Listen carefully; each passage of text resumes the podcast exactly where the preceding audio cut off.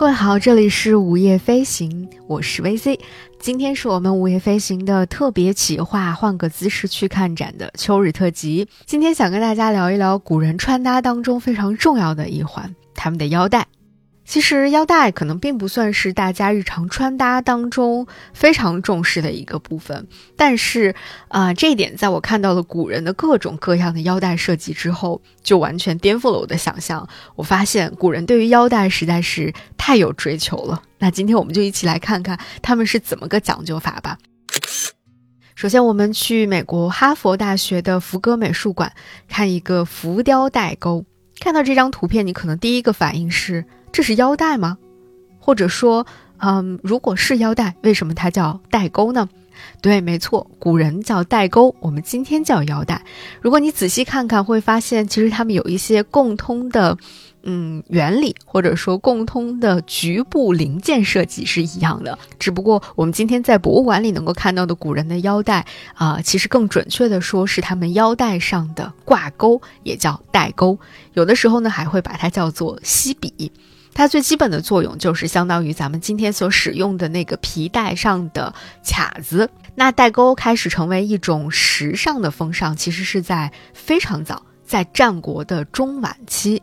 在那个时候，古代的贵族、文人、武士都喜欢把带钩挂在腰间，除了有一定的实用作用之外呢，更重要的是要彰显自己的身份地位，更显示着自己独特的审美品味。因此呢，从战国开始，人们就开始在带钩的造型、选用的材质、雕刻的工艺等方面，可以说下足了功夫，要多精致有多精致。那我们在哈佛大学的福格美术馆看到的这一枚非常珍贵的浮雕带钩，就是一件战国时期的作品。在这个大概长二十一厘米左右、宽只有五厘米左右的铜器上面，能够雕刻出如此多样的纹饰图案，还有它的复杂结构。嗯，我们还能够看到这个蔓草花纹和鸟的组合相映成趣，惟妙惟肖。我只能是说，太令人震惊了。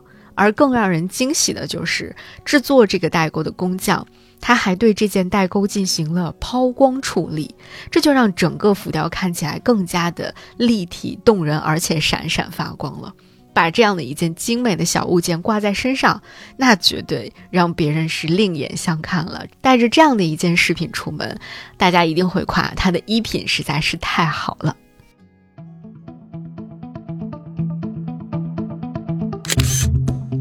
下面我们来看一个神兽石鱼纹的代工，这是一个出自东汉晚期，现在收藏在法国集美国立东方美术馆的代工。它高大概十六厘米，宽只有三厘米，这么一个小小的物件，绝对可以说是同一时期当中所出土的文物当中的佼佼者了。我们能够看到这只神兽，它头生双脚，而且。瞪大了眼睛，张开了大口，它的四只爪子牢牢地抓住了一只大鱼，马上就要饱餐一顿了。创作者就是抓住了这样一个动人的瞬间，把它形象地雕刻在了这个小小的代沟上面。不仅它的形象活灵活现，而且细节也是刻画的丝丝入扣。再加上它使用了错金银的装饰来贯穿代沟，真的可以用。精美绝伦这四个字来形容这件小小的代沟作品了。那古人对于在代沟上刻什么题材这个问题的研究，真的是煞费苦心啊！除了嗯传统意义上的花鸟鱼虫啊、神仙神兽之外，也不乏一些突破了我们今天人们想象力的一些作品。比如说刚才的这个神兽食鱼的代沟，还有下面我们要看的这个收藏在今天丹麦的哥本哈根装饰艺术博物馆的斗豹代沟，它是一个出自西汉的长十二点三厘米的青铜代沟。这只代沟就非常生动地记录下了人和一只豹子殊死的搏斗。凶猛的豹子用它的前爪抓住了人体，马上就要咬下一口了，而这位。非常勇敢的斗士也丝毫没有退缩，他的右臂高高的抬起，而且手里面拿着一把剑，似乎要从后面去偷袭这只猎豹，真的是有一种狭路相逢勇者胜的感觉。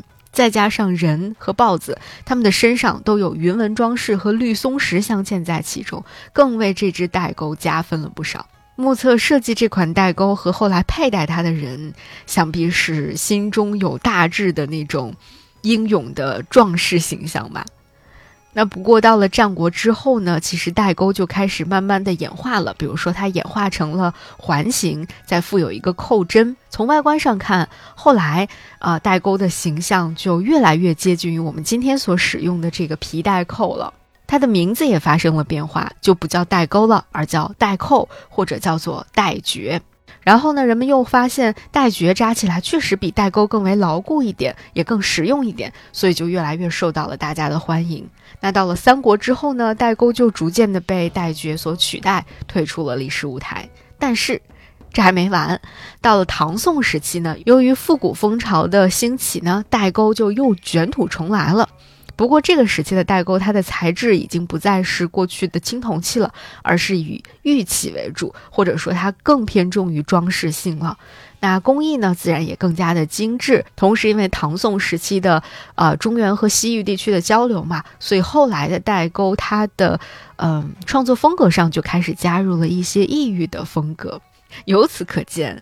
还是那句话，时尚真的就是个圈儿，从古至今都是这样。说不定哪一天有哪一个时尚的品牌又开始把代沟带回到我们的时尚的穿搭当中去，也是说不定的。